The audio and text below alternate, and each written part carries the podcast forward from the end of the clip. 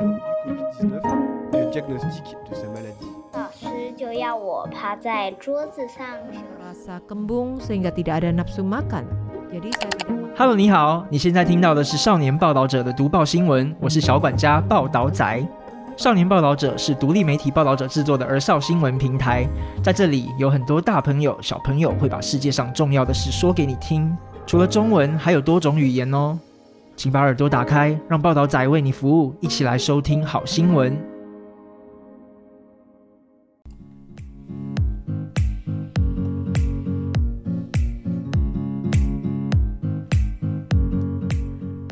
Kabar teman pendengar sekalian kembali hadir dalam acara Reporter Muda dalam bahasa Indonesia bersama saya Amina Chandra yang akan menghadirkan informasi tentang perwakilan siswa SD SMP ikut dalam rapat sekolah. Nah, apakah pintu sekolah terbuka bagi anak-anak ini? Awal semester ini, SD SMP telah mengalami banyak perubahan yang sangat penting. Urusan penting sekolah tidak hanya berdasarkan putusan yang diambil oleh kepala sekolah maupun guru saja. Dan Yuan Legislatif tahun 2023, tepatnya 29 Mei, meloloskan amandemen Elementary and Secondary Education Act yang menetapkan rapat urusan SD SMP wajib menghadirkan murid untuk tahun ajaran baru 112 atau tahun 2023 ini mulai diterapkan pada bulan September. Apa yang perlu dibahas dalam rapat atau pertemuan sekolah? Di masa mendatang, perwakilan siswa dapat menghadiri pertemuan sekolah sesuai dengan aturan yang berlaku. Apa perbedaan hak dengan guru yang diwajibkan menghadiri pertemuan sekolah? Reporter muda kali ini mengunjungi beberapa sekolah untuk mengetahui apa sajakah persiapan siswa. Lagi pula hukum ini sangat jelas agar anak-anak Taiwan bisa mengutarakan pendapat mereka dan mereka berhak kemudian diperluas hingga masuk ke sekolah dasar dan juga SMP dan makna apa yang tersirat dan pembelajaran apa saja yang bisa diperoleh siswa. Sebuah program kemajuan melalui ya masa lalu Komite Urusan Sekolah yang beranggotakan kepala sekolah, guru tetap, wali murid, petugas sekolah umumnya mengadopsi sistem perwakilan seperti perwakilan guru, perwakilan dari wali murid. Untuk universitas atau SMA mewajibkan perlu dihari, dihadiri oleh siswa dan perwakilan siswa.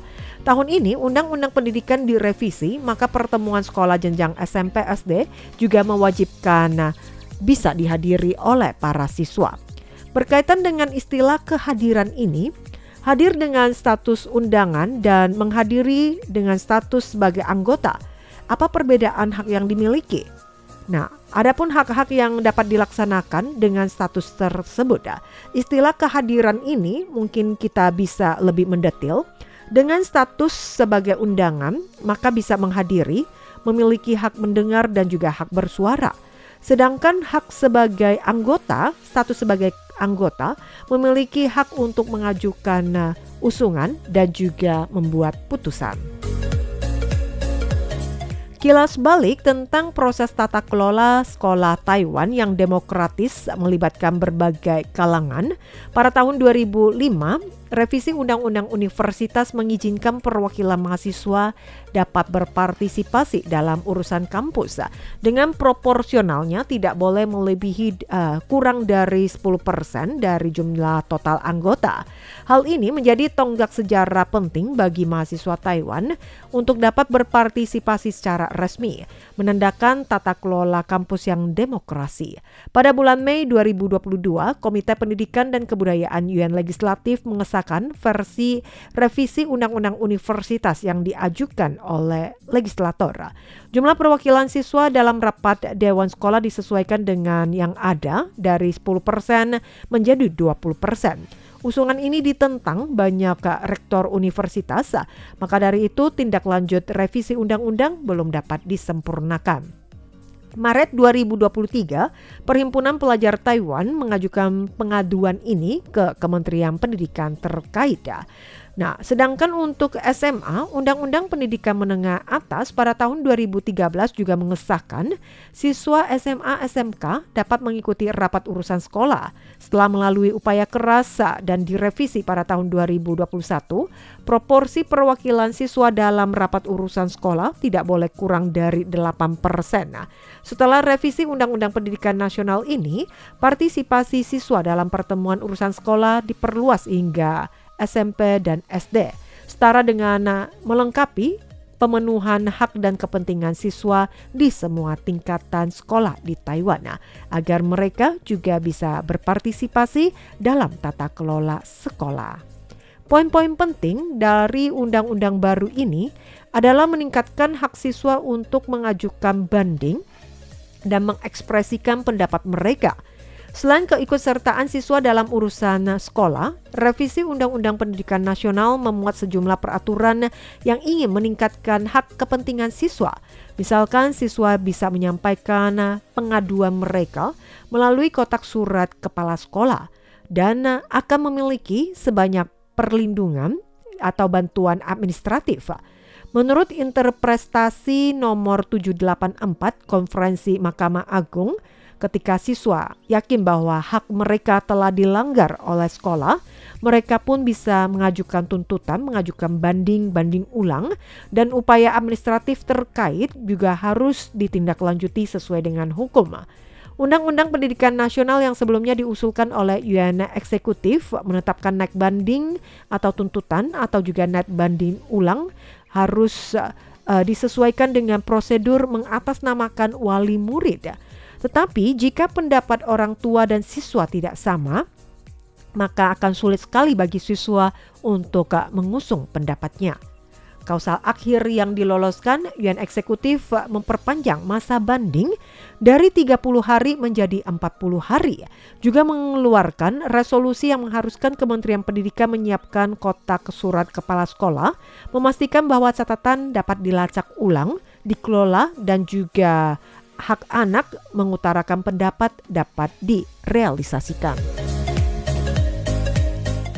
Selain revisi undang-undang ini juga mencakup penyediaan staf guru di tempat atau mekanisme pengajaran juga berjalan dengan efektif, biaya tenaga kependidikan juga harus teralokasikan sehingga memberikan fleksibilitas yang lebih besar bagi organisasi administrasi sekolah untuk melakukan penyesuaian.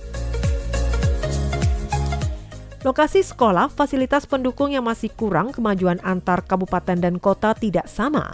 Namun rincian implementasi dari Undang-Undang Pendidikan Nasional yang belum diumumkan. Nah, undang-undang baru tersebut hanya menetapkan bahwa siswi siswa menghadiri dengan status sebagai undangan dalam pertemuan urusan sekolah. Undang-undang tersebut tidak menentukan proporsi perwakilan siswa atau siapa yang menjadi perwakilan siswa SMP dan apa yang akan terjadi setelah sekolah dimulai. Sementara arah pelaksanaan masih kabur dan tidak jelas. Sebagian besar sekolah belum melaksanakan amandemen ini dan tetapi mereka sudah mulai membentuk asosiasi tata kelola mandiri atau yang disebut dengan organisasi siswa, mencoba agar siswa mulai mengetahui bagaimana cara mengutarakan pendapat mereka Beberapa sekolah juga masih menunggu sambil meninjau untuk evaluasi bagaimana menemukan cara untuk menyeimbangkan partisipasi siswa dengan operasional sekolah.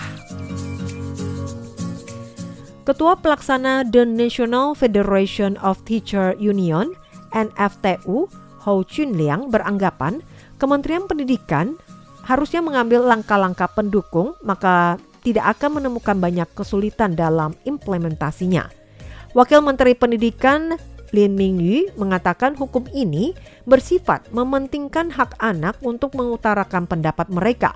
Merupakan sebuah kemajuan dalam rancangan hukum, setiap sekolah dapat menerapkan dan mematuhinya. Sekalipun mereka tidak memiliki hak untuk membuat putusan, Kehadiran dari siswa yang dilaksanakan, siswa dapat berpartisipasi dalam pembahasan masalah-masalah besar. Kemudian, bagaimana menerapkan keterwakilan dan jumlah siswa yang dapat berpartisipasi. Oleh karena itu, Kementerian Pendidikan akan bekerja sama dengan pemerintah daerah setempat secara bertahap menerapkan aturan ini dan membantu sekolah-sekolah untuk mengimplementasikan. Pemerintah pusat belum mengumumkan bagaimana hal ini dilaksanakan dan Dinas Pendidikan Daerah melakukan langkah yang berbeda. Dinas Pendidikan pemerintah Kota Kaohsiung saat ini tengah mengupayakan merumuskan poin-poin penting pelaksanaan rapat urusan SD SMP Kota Kaohsiung agar sekolah memiliki landasan acuan. Sebelum poin-poin tersebut dikeluarkan, sekolah menengah pertama dan sekolah dasar telah diundang melaksanakan poin-poin penting untuk tahun ajaran 2023. Pertama, mengundang siswa menghadiri rapat urusan sekolah. Adapun cara pemilihan perwakilan siswa untuk rapat urusan sekolah ini, jika sekolah memiliki organisasi siswa sendiri, akan diprioritaskan untuk mengundang perwakilan dari organisasi siswa itu dan menekankan peraturan ini adalah partisipasi. Penuturan dari Kepala Seksi Pendidikan Menengah Dinas Pendidikan Kota Taipei, Huang Qiaowei ya. Dan ia baru-baru ini menghubungi banyak sekolah untuk mengetahui bagaimana status perkembangan nah, implementasi saat ini. Banyak sekolah SMP yang berkonsultasi terlebih dahulu dengan kelas dan untuk melihat apakah ada siswa yang ingin hadir secara sukarela atau memilih calon di antara ketua kelas yang akan menghadiri atau dengan cara-cara lainnya. Misalkan jika rapat dewan sekolah terkait uh, untuk kelas 9, calon siswa kelas 9 akan direkomendasi untuk berpartisipasi. Sekolah akan mengundang siswa untuk menghadiri. Siswa masih dapat memutuskan akan hadir sesuai dengan keinginan mereka dan peraturan yang ada memberikan fleksibilitas yang sangat besar kepada siswa SD maupun SMP, terutama untuk memungkinkan agar anak-anak bisa berpartisipasi dalam diskusi publik ini sejak dini. Oleh karena itu, tidak ada batasan formal. Satu-satunya kalimat dalam undang-undang yang direvisi yang disampaikan pengacara Ho, Ho Wei Tzu bahwa siswa harus diundang untuk hadir. Dan uh, Ho Wei Tzu adalah sekaligus selaku Wakil Ketua Asosiasi Pemuda Demokrat Taiwan mengatakan terlebih dahulu harus ada implementasinya, kemudian baru dipikirkan cara agar semakin baik penerapan ini di masa mendatang. Ini juga akan memberikan dukungan yang sangat besar kepali sekali kepada siswa SD dan SMP. Dalam hal ini ada kemungkinan beberapa sekolah masih menunggu dan sedang dalam tahap peninjauan. Banyak sekolah yang pertama-tama membantu siswanya membentuk perkumpulan siswa. Mulai dengan pengalaman berpartisipasi demokratis ini siswa yang akan lebih disadarkan terlebih dahulu Misalkan, SMP Sinchuang di kota New Taipei telah membina setiap siswa SMP kelas 8 membentuk organisasi siswa sejak tahun 2018. Suara siswa SD di mana ia berharap guru bisa membantu pihaknya belajar atau terlebih dahulu dengan ada pertemuan terlebih dahulu Tahun ajaran baru yang mulai di bulan September ini, salah satu siswa SD, Kuo Han, yang duduk di kelas 6 SD Xing'an, kota Taipei, yang masih kurang begitu paham tentang apa itu pertemuan sekolah, tetapi pada saat guru yang sudah bertanya kepada siswa di kelas, apakah ada yang bersedia untuk uh, berpartisipasi, kemudian memilih siswa di antara teman-teman sekelas. Nah, menghadiri urusan sekolah ini mungkin bagi mereka akan merasa khawatir, belum siap menghadapi begitu banyak orang atau takut salah berkata dan ia benar-benar juga harus mempelajari terlebih dahulu dan ketika ditanyai oleh guru malah membuatnya akan semakin gugup.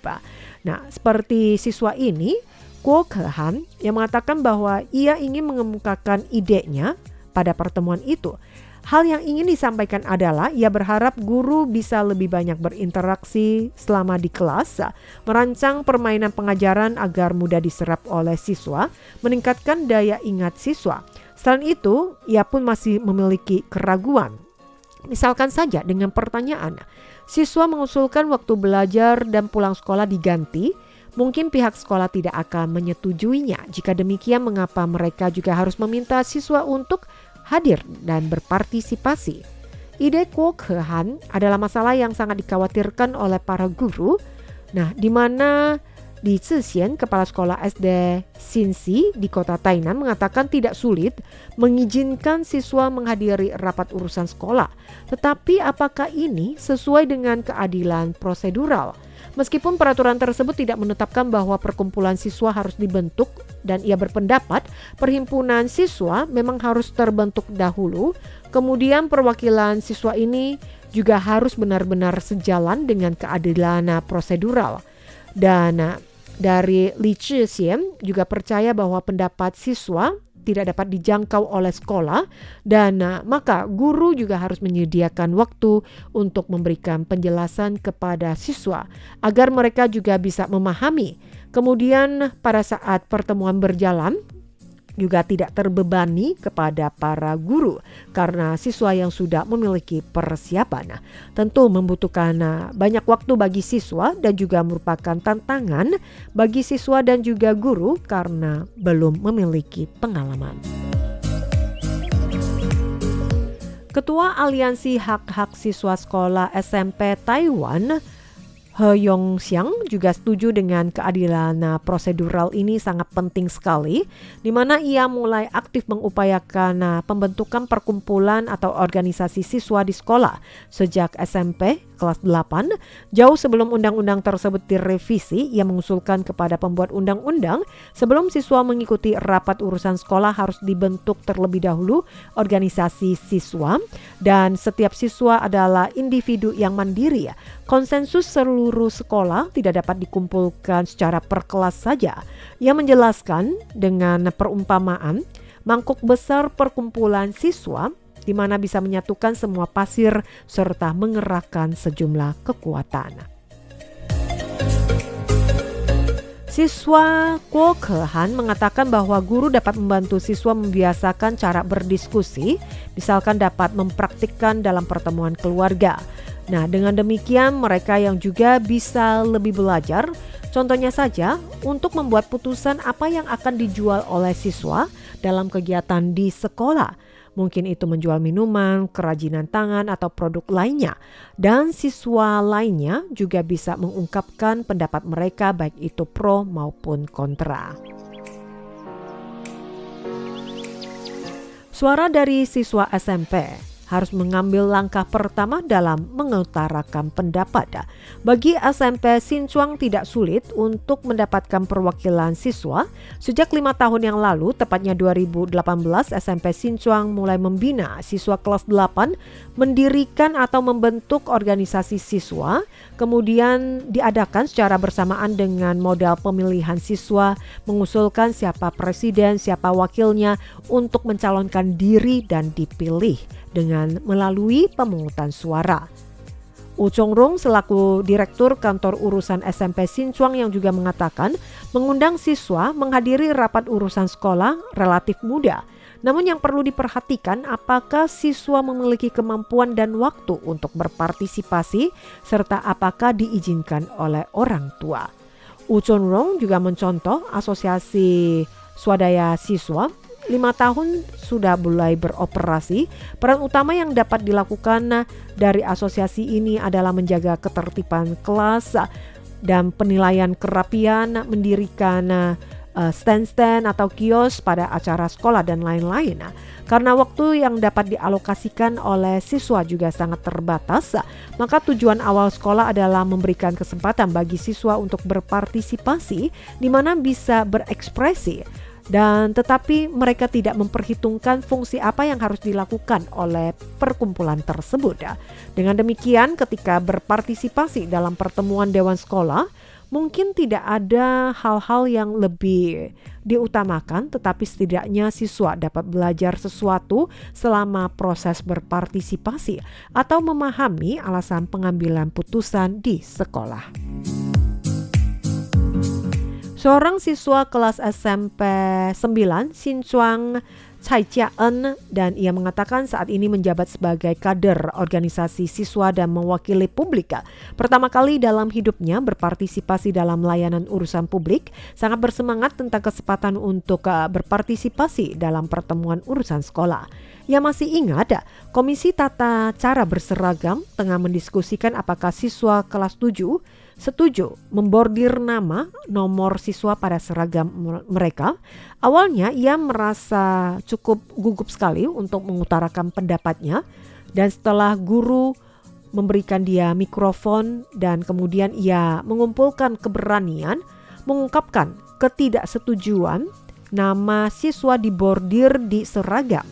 Namun ketika ia mendengar ada orang lain yang pro dengan membordir nama atau tanda pengenal siswa kepada baju seragam karena salah satu alasannya mereka khawatir ketika yang bersangkutan mengalami kecelakaan saat di sekolah dan uh, bisa langsung segera diketahui siapa murid tersebut dan segera mengetahui atau menghubungi orang tua maupun pihak sekolah.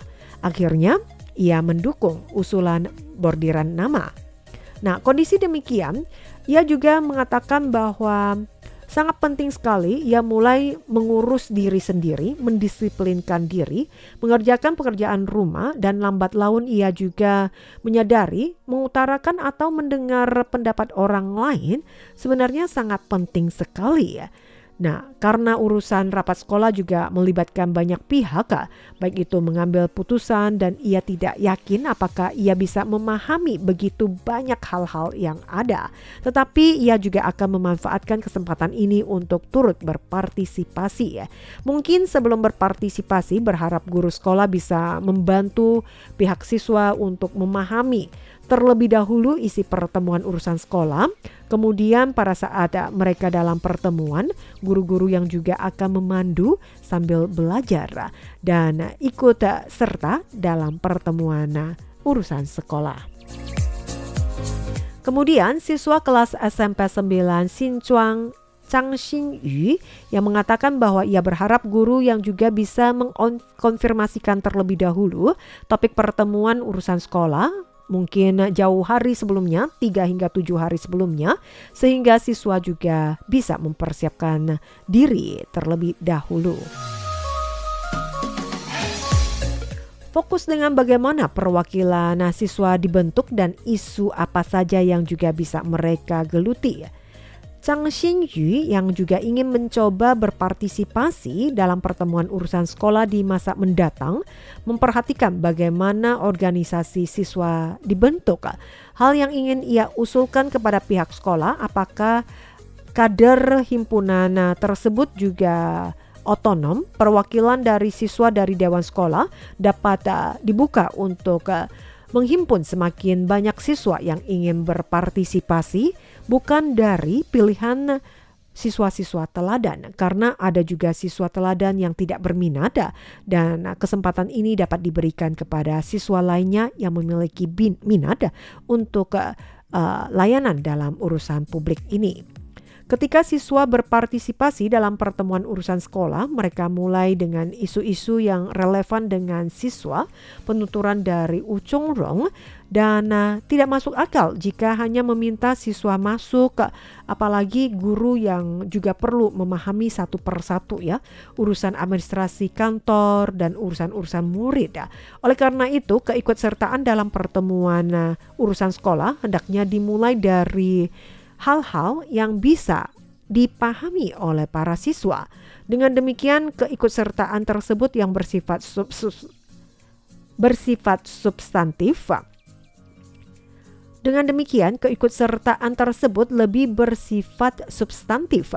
Banyak kepala sekolah menunjuk bahwa isu-isu di sekolah menjadi perhatian. Nah, siswa sekolah SD, SMP, terutama cakupan untuk isu-isu penghargaan, hukuman, kemudian juga kehidupan di sekolah atau waktu istirahat, cara berpakaian atau berseragam, penampilan dan dan dan lainnya, atau perayaan-perayaan festival di sekolah maupun juga kegiatan-kegiatan olahraga dan lainnya.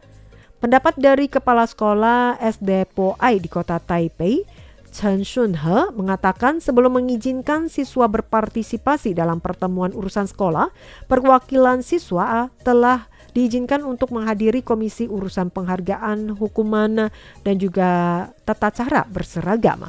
Saat ini, SD SMP terbuka bagi perwakilan siswa untuk berpartisipasi dalam kepanitiaan tersebut, terutama berkaitan dengan urusan tata cara berpakaian seragam dan makan siang.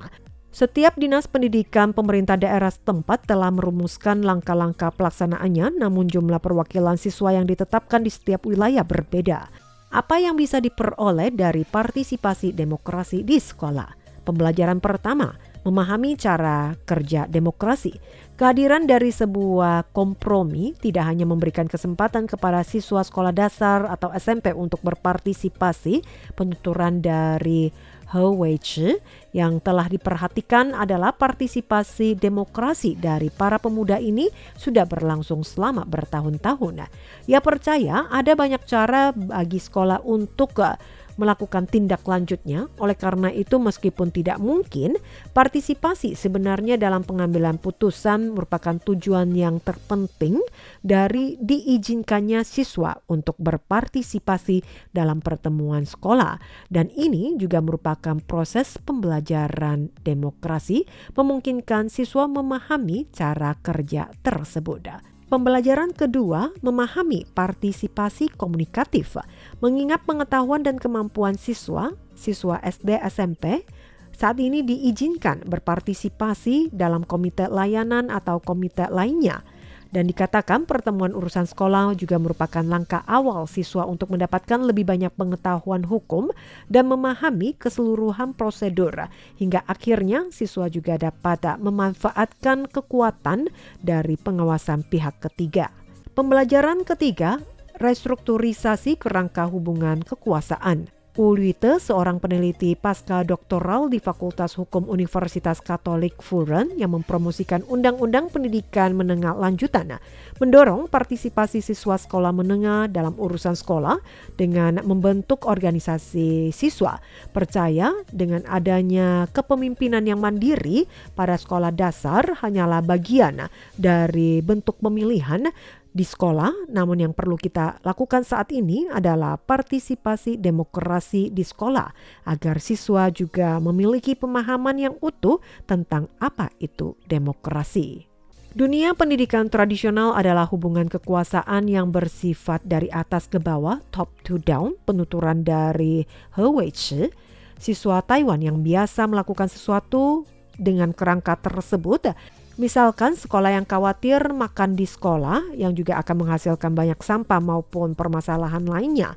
Awalnya mereka menentang hal itu, tetapi seperti dalam kasus dari salah satu sekolah Taiwan Normal University, mengizinkan membawa makanan dari luar, pihak guru dan siswa berdialog tentang kemungkinan pengumpulan sampah yang dihasilkan.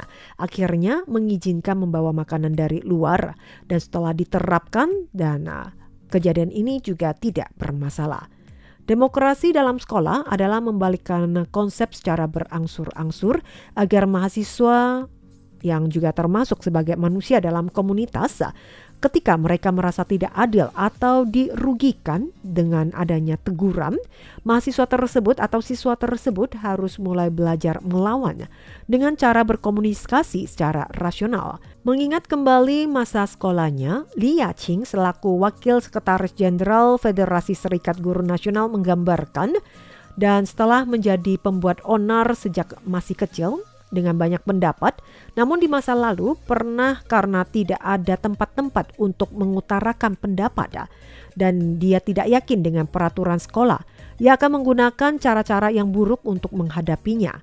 Nah, terkadang teman sekelas bergantian mengajukan pertanyaan yang bisa membuat guru emosi atau secara khusus menggoda guru dengan tindakan-tindakan yang jahat, meskipun masih banyak permasalahan yang harus diatasi untuk mendorong partisipasi siswa dalam pertemuan urusan sekolah. Nah, namun kesempatan ketika dibagikan kepada siswa untuk menyampaikan pendapat mereka dan berkomunikasi dengan jalur yang lebih demokratis, maka ini akan menjadi solusi yang baik pada saat di mana guru dan siswa menghadapi beda pendapat. Howeitze mengatakan mungkin pada awalnya akan sulit bagi semua untuk membimbing siswa SD SMP berpartisipasi, tetapi jika kilas balik lagi, universitas dan SMA SMK juga mengadopsi pendekatan secara bertahap. Setelah 5 hingga 3 hingga 5 tahun adanya perubahan, ia juga berharap membiarkan generasi baru mulai dari sekolah memahami cara kerja demokrasi yang lebih baik.